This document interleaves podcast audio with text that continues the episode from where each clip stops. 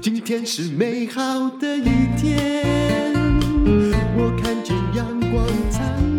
欢迎收听人生实用商学院，我是吴淡如，我对面坐着是帅哥威爷。大家好，我是威爷，今天的主持人，代班主持人，因为今天是我要访问那个房产大亨，我死拖着别人来访问我，对我都不要了，他硬要，真是 不要这样，这我真的很想问。对呀、啊，你不是要变房产大亨吗？啊、我可以把我的。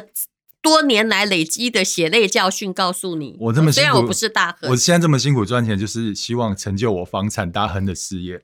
对，但我觉得你在台湾买太多了。嗯，嗯 我其实算一算，我在台湾买卖的房子大概十户了。嗯，从二十六岁到现在，然后二零一四年之前呢，我买卖房子都有赚呢。嗯，我甚至曾经在中原大学我的母校旁边，我去只是去母校晃晃，看到在盖一个套房，哎，那套房是跳下去就跳到那个学校操场。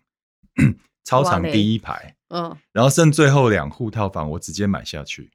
你这个是对的，嗯、我跟你讲，以台湾过去发展的历史而言，如果你很勤于打工，念的又是逢甲大学跟中原大学，嗯、哦，没赚钱是错的。就是表示脑袋不是很精明。那台大附近本来就很贵，所以赚不了钱，那是应该的。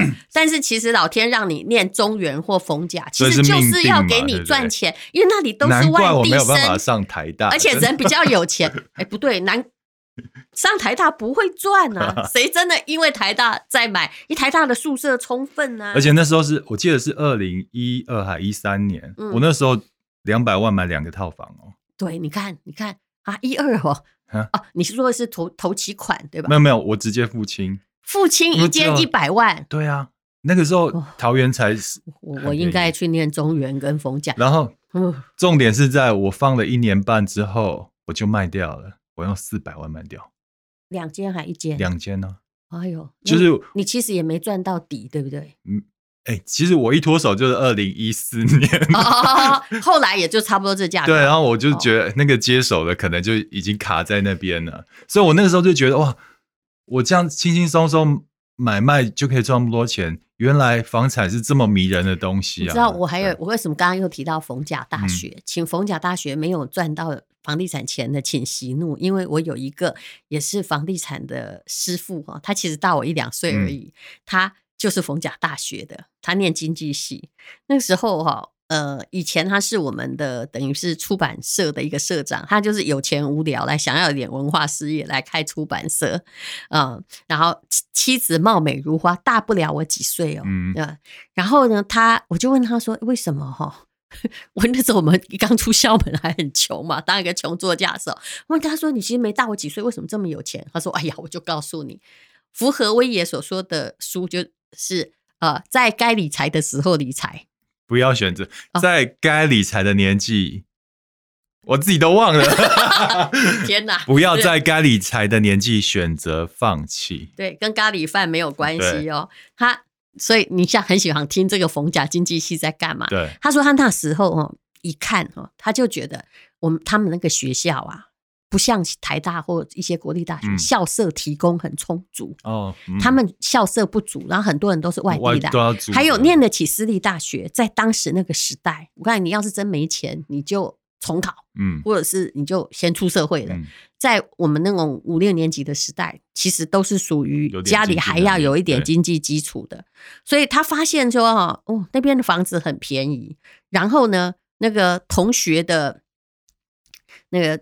就是可支出的预算很多，于是他从一大一开始，他就开始，开始买了吗？对，他就开始买，买到大四，他在盖，他在当建商，嗯、而且他后来当建商，他人生没有做过，就出版社是开好玩的嘛，哈，开来这个哎弄他喜欢的文化。哦、他到大四的时候，他在当建商，而且他都不卖，都不卖是干嘛？因为有固定的租客。然后我就问他说：“哦、这样一栋哈？”因为后来他就带我去看他的房子，那些哈就是在晚上一盏一盏像的灯亮起的，有没有鸽子笼般的宿舍？嗯，阿龙以诶，他就说：“你看我晚上哈就在这里散步，看到那灯都亮起来，我心里就很高兴，每天都有喜悦。然后到了月初，钱就叮叮咚咚、叮叮咚咚的掉下来。这就是我心目中完美的人。那我下次介绍你认识这个，他现在每天都在种萝卜，嘿，因为他太无聊，他在种菜。可是淡如姐，你讲的都是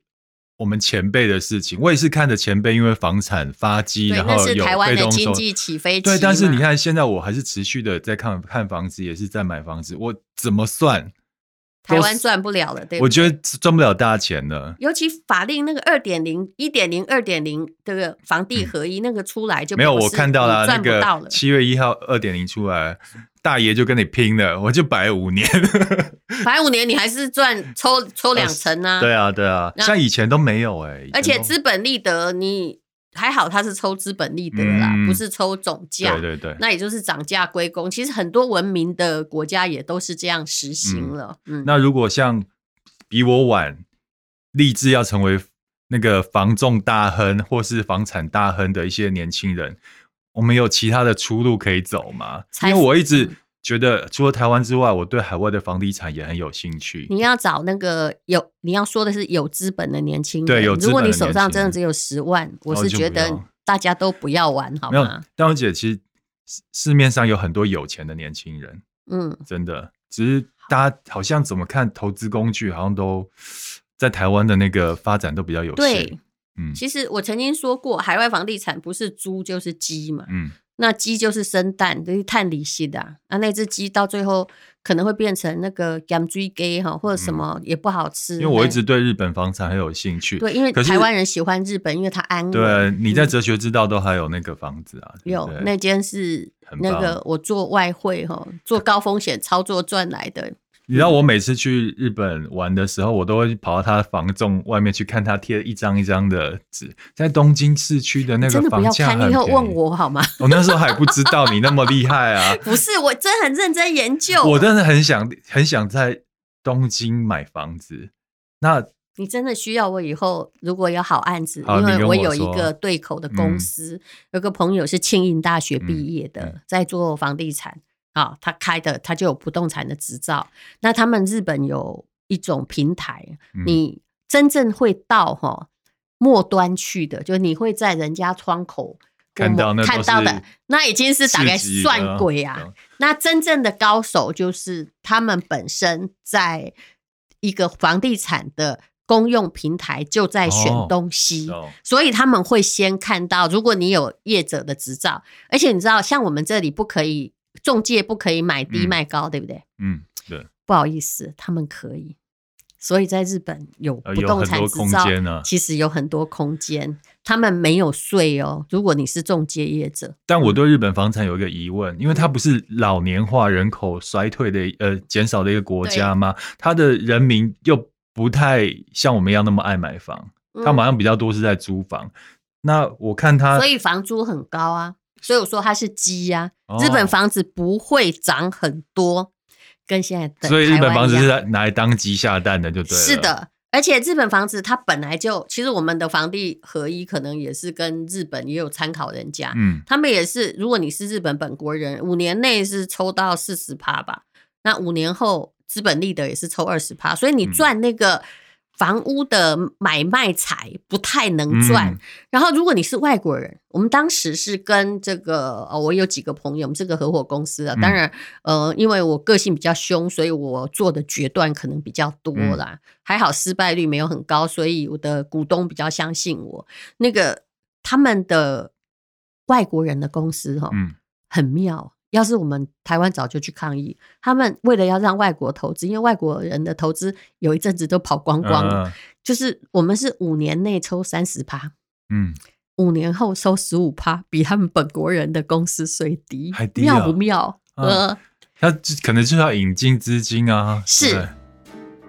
欧德家具你听过吧？他在台服务已经超过二十年了。我以前有一间房子用的也是全套的欧德家具。那最重要的是，它可以用那个没有毒的胶，否则我们在里面吸了太多甲醛，实在不是办法。好，欧欧德家具呢，它的设计生产来自于德国、意大利啊。然后它有呃跟德国、意大利同步的德式系统柜，那它也提供室内设计、系统家具、木地板、沙发还有床垫等服务。它的板材经过国际认证，属国际级的绿建材，也是台湾业界唯一全系列。它的板材获得内政部绿建材标章的系统家具的厂商，让每一个家庭都能够享有最美好的居家环境。欧德家具在全台都有据点，那免费提供到府丈量、免费室内设计、一对一三 D 彩图的规划，还有七成的尾款验收再付，以及五年的保固。还可以协助系统家具日后搬迁，不怕失去售后服务，所以这个要找比较大的厂商比较好，他们的服务的确是非常好的。只要搜寻欧德官网，轻松预约，就可以让你立刻享受来自德国的高品质生活。另外，要告诉大家一个好消息，即日起到五月三十一号，欧德家具提供了妇幼庆史上最强的折扣，网络预约送三万折扣金，签约再送好礼。活动资讯请参考我们资讯页的连结哦。对，但大姐，我其实问比较细的数字上的问题啊。嗯，我我在台北市，我买房子，我算过，我出租的话，最多的投报率大概是百分之三，对，二到三，现在甚至啊。如果如果在日本去买房子，它的出租的投报率大概现在落于哪？好，以前曾经很高，我们公司二零一零年去的时候，嗯，那个时候真是一个悲哀的谷底。嗯，投报率啊。如果你不要买新房子，我想大家都要有个概念，新房子投报一定少。对，因为新房子贵嘛。啊，比如说你用一千万，你不可能人家就给你一个月呃小套房租个十万块台币。投资一定是对不对？中古屋了，对不对？然后中古屋很可能就是五百万，嗯，但是很可能可以达到六七万，嗯，也房租没有新房高，但是。旧房子 forever 投报率是高的，对，对，所以那时候我们就锁定大概是二十年左右。如果很好的地段哦，嗯、因为日本房子可以持续九十九年，嗯，你可以有的还没有年限不详。我我有我们公司有年限不详的房子哦，呃，当时大家都劝说不要买，但是那时候我有点像武则天，我说我跟你说买，万一这个有问题，我个人负责。后来其实那个变成一个很好的投资。嗯那当时二零一零年，你猜后来我们会计有把日本的公司哈、嗯，呃，各位我必须跟你说，我们个人没有分任何的获利哈，都是公司在哈，公司的钱投报率几趴？因为投报你包括他日本的呃管理费、修缮费，它有一个就是管理费，还有修缮基金都是房东付的，嗯，大概是房租的十五趴左右。嗯。比如说十万，大概是付个一万五，房东还要付我。扣掉不扣的话，嗯，我们在二零一零到二零一五年买的这些老房子的租赁报酬，有餐厅，有高速公路休息站，有有的没的，九趴，九趴算很好。眼睛有没有亮？有，就是一千万你可以拿回九十万，嗯，然后呢，呃，而且呢，它还有一些好处。因为刚开始哦，日本人当时是为了要外国公司进去，嗯、前两年给你免税。不过我可以跟你讲，第三年会很惨，这养套杀这样。因为前两年你的规模不大嘛，嗯、后来你的规模就会慢慢大。我不知道这个现在还有没有。那呃，九趴九趴很惊人呢、欸。嗯、但是那个问题是之前哈，二零一零年左右，因为没有投资。所以贷得到款，你就算买日币一千万，一千万才多少钱？不到三百万台币哦，嗯、你可以贷到五百万的款呢，优惠到这样，还可以贷款。可是后来哦，就必须实体进入，就是每个股东把现金拿出来，现金买，因为他后来就呃，虽然有台湾的日系银行，如果你不买大的物件，他不贷款给你。哦，那大的物件哈，像呃，我们有，我不应该把朋友的机构说出来。呃，台湾的某上市公司哈，他的这个少东就专门负责他们家的日本投资，跟我很熟。他一出手都是五亿、二十亿日币，然后呃，这样子的话，他可以用跟这个台湾的银行拿到一个打包式的贷款，嗯，也就是你不到日币两亿以上，基本上不会有人贷给你。所以买小物件，答案就是口袋要。钱多。所以现在小物件的话，它自自备要多少现金啊？全部全额，对不对？嗯、所以但是小物件很便宜哦。嗯，像最近我替公司选了一个在横滨附近的，嗯呃，全几乎是新的房子，才一两年吧。嗯，然后可以开便当店的、嗯、那种一楼的商店街的三角汤哦，大概才花了两千万的日币。嗯但如果我我我买的那个便当两千多万的店面，那我要委托给物业管理公司吗？因为我这个我很很想知道那个细节。就是你要委托给像我说的，嗯呃，我认识的朋友是庆应大学，他开的是不动产中介公司，对，但是他们收的之少，其实但是很多外国人都被收贵了啦，嗯，因为日本的租赁很发达，买卖没有那么发达。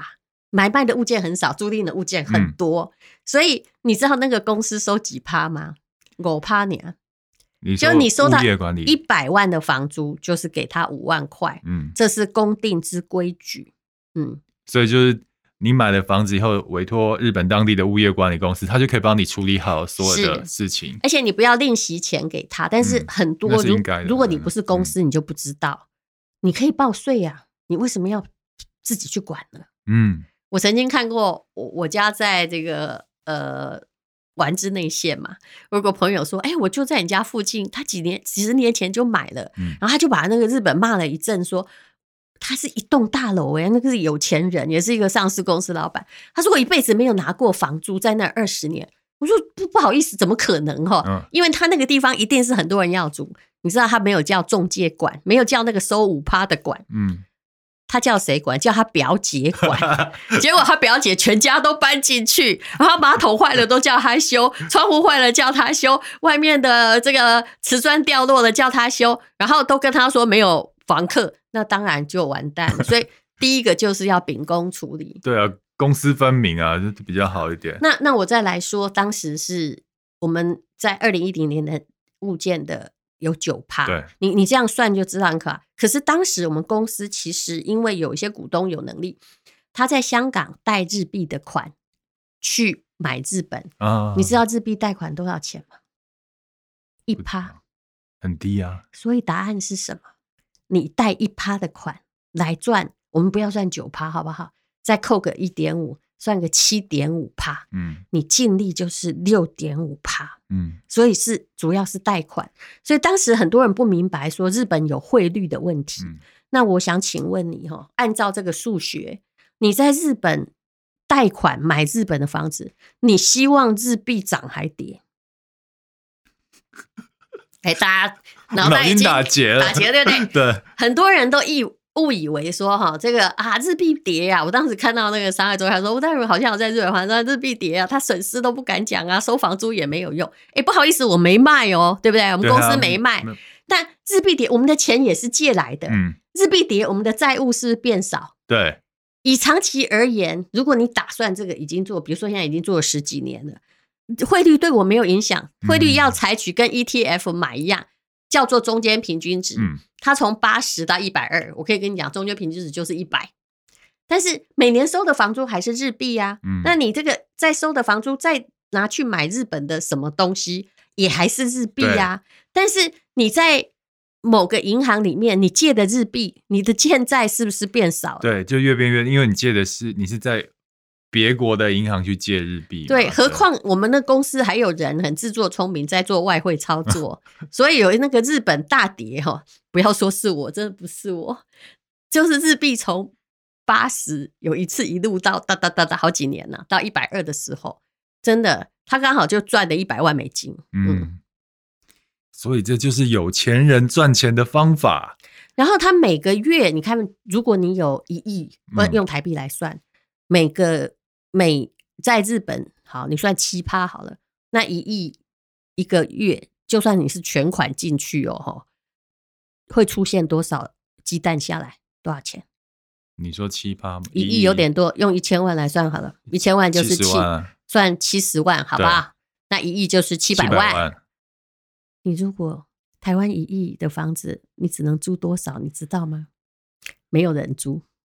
对，哎，有有钱人不需要。我跟你讲，就那个我南港那个房子，房东有没有五千万了？他只能租租给我六万了，是不是啊？对呀，嗯，那那如果以以你那个加法一亿，他一个月只能租你十二万，对啊，那你觉得你要买吗？不要。可是，在日本一亿，你知道一一年赚多少？如果照你的算法的话，就是至少七百万，九趴就九十万，七百要。我们算七百，我们就那个，所以虽然不是像南港那么个呃华丽的房子，你放弃面子问题的话，才能做投资。懂懂懂。那我我刚刚讲的是二零一零年，现在是二零二一二一年，七二法则怎么算？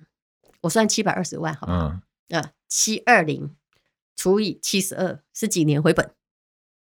就十年，十年了。你今年不是，就是你公司今年已经亏本了。也就是说，没有我当 C，你当 CEO 我不能说 CEO 的公司，我只是一个意见很强悍的人哈。因为没有赔钱，所以大家就只好用我的意见当意见。嗯，也就是这个公司当时如果投了两亿，在二零二零年的时候，我问你两亿拿回来了没有？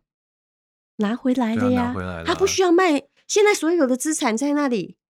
就算你扣好多加一年送给你，就是现在的所有，而且当时不是这样操作，嗯、就是如果一亿有七百万，这七百万我们是又再把它投进去的，所以就变成鸡生蛋，蛋又生鸡。也就是现在这家公司大家都闲着在领钱，嗯哼，而所有的资产已经等于零，因为那两亿已经被股东再提出来到别的国家去了。嗯、你觉得这不是好投资吗？非常好的投资。大家有有有些人可能脑筋现在在打结，但我大概知道，不要重听哦，哈，那不是我的公司而已。但我觉得他现在这个模式，在现在的年轻人还可以，还可以再复制吗？还是有什么不一样的地方？其实东京的房价最近涨了，虽然奥运再见了，对啊，看起来不是应该跌吗？对，可是因为它的供给量很少。其实东京做建商哈，我跟我朋友投资过建商，但是几乎不太能赚钱，因为。其实日本的工程公司很好，他跟你说一亿的工程款，就连多一块钱也不会中间给你说啊，停在一半说不不加钱我就不做，都不会哦。可是老实说，一个中介业能赚就是十五趴，不管你怎么卖。嗯，对啊，我看这边资料，二零二零年的时候只有一万出头的那个建案的交易，嗯，到二零二一年今年的时候，预估就会恢复到。一万五千户的水准增加了百分之三十一，但是百分之三十对于日本人有多少人？我觉得这应该需买的应该不是吧？对，日本有一亿多人呢、欸，嗯、一万多户对台湾来也不是大数目，啊、可是他们人口不管再怎么萧条，是不是还有我们的？哎、欸，不对，他们有两亿多，是不是？我们的十倍啊！对呀、啊，呃，就是你你至少至少还有十倍嘛，嗯，所以那个一万五也还是很少，就算增加三十趴，你知道问题在哪里？我投过建商，我就知道，嗯、地价很小，很贵，很贵。像我家哈，现在在东京的那个小房哈，这是我买给自己的生日礼物。那个是四户，一一一块地只能盖四栋，四小栋，没有你想象的大。嗯、虽然我家有停车场，那盖那个四小栋的地的话，哎、欸，建商很难赚哎，他要先收一个老住宅。总共我们哈，那边里又有限高度，嗯，又不能像我们这样子开心盖大楼，因为它是在住宅区，然后什么是它是容积率的问题，嗯、所以那你看收一块地，辛辛苦苦嘛搞了一年多才盖四栋，所以它没有我们这种大型建设公司啊。嗯，然后大型建设公司以前很发达，是因为去热海香根买那种荒地呀、啊，变大型建案，可是那些后来都变成了垃圾，嗯，只有。只有市中心的值钱，但是问题是市中心就要这么苦。反正他们做完一个 case 哈，如果没有问题的话，也只能赚十帕。所以日本是一个，与其去当建商，不如做租赁呢。好，那你问到说，啊，我简单要把这个结束，因为日本可以讲很长。你现在还有没有机会？嗯，现在正在涨，但是我的答案还是有。但是请你不要去有一种想法说，哎呦，我以后哈去喜欢日本要去住啊。那怎样？你要去住的时候是要把租客赶走吗？这叫做不切实际。对啊，你要最好能够买可以经营餐厅、哈服饰店，真的不要，就是可以有烟火的，就是小摊贩也好。嗯、而那些在商业店街的小摊贩或什么，都还很便宜。大概我认为要有闲钱呐、啊，只要有五六百万的话，你还是可以换到六七趴的收入，现在比较少。好，如果你有一千万，每个月六趴，一年可以赚多少？六十万。对，就那两个月算管理费，帮我把它把它扣掉，我们直接乘以十，一千万赚六十万，好赚吗？在台湾？在台湾，你就要又又要做功课了，就是你要买 ETF 那些，可能有对高殖率，但是房子不可能嘛。嗯，一个一千万的房子在台北，一个月可能只能租个一万块出头吧，差不多，对，对不对？所以投报率是一趴，那人家还很多。嗯、呃，欢迎呃，万一开放的时候，我愿意带你去日本。介绍日本房地产，我要我我那个时候就跟我自己讲，我我也是一样，某年的时候，但我不是中介哦，大家真的不要搞错，我是一个 武则天，武则天。我也希望给自己的生日礼物是在日本有自己的房子。但就是像刚刚淡如姐讲，投资跟自住是不一样。如果你观光要住的话，就住大饭店就好了。然后，真的投资的角度，就是要那种中古屋，然后要租得出去，然后可能是做店面营业用的，才才会有比较有可能性。下次如果有空，我可以告诉大家，因为我要买一个百年的住宅，跟我们合伙人拍过桌子，嗯，后来我还是赢了，嗯，而那也是一个非常漂亮的投资。下次再说，谢谢大家，拜拜。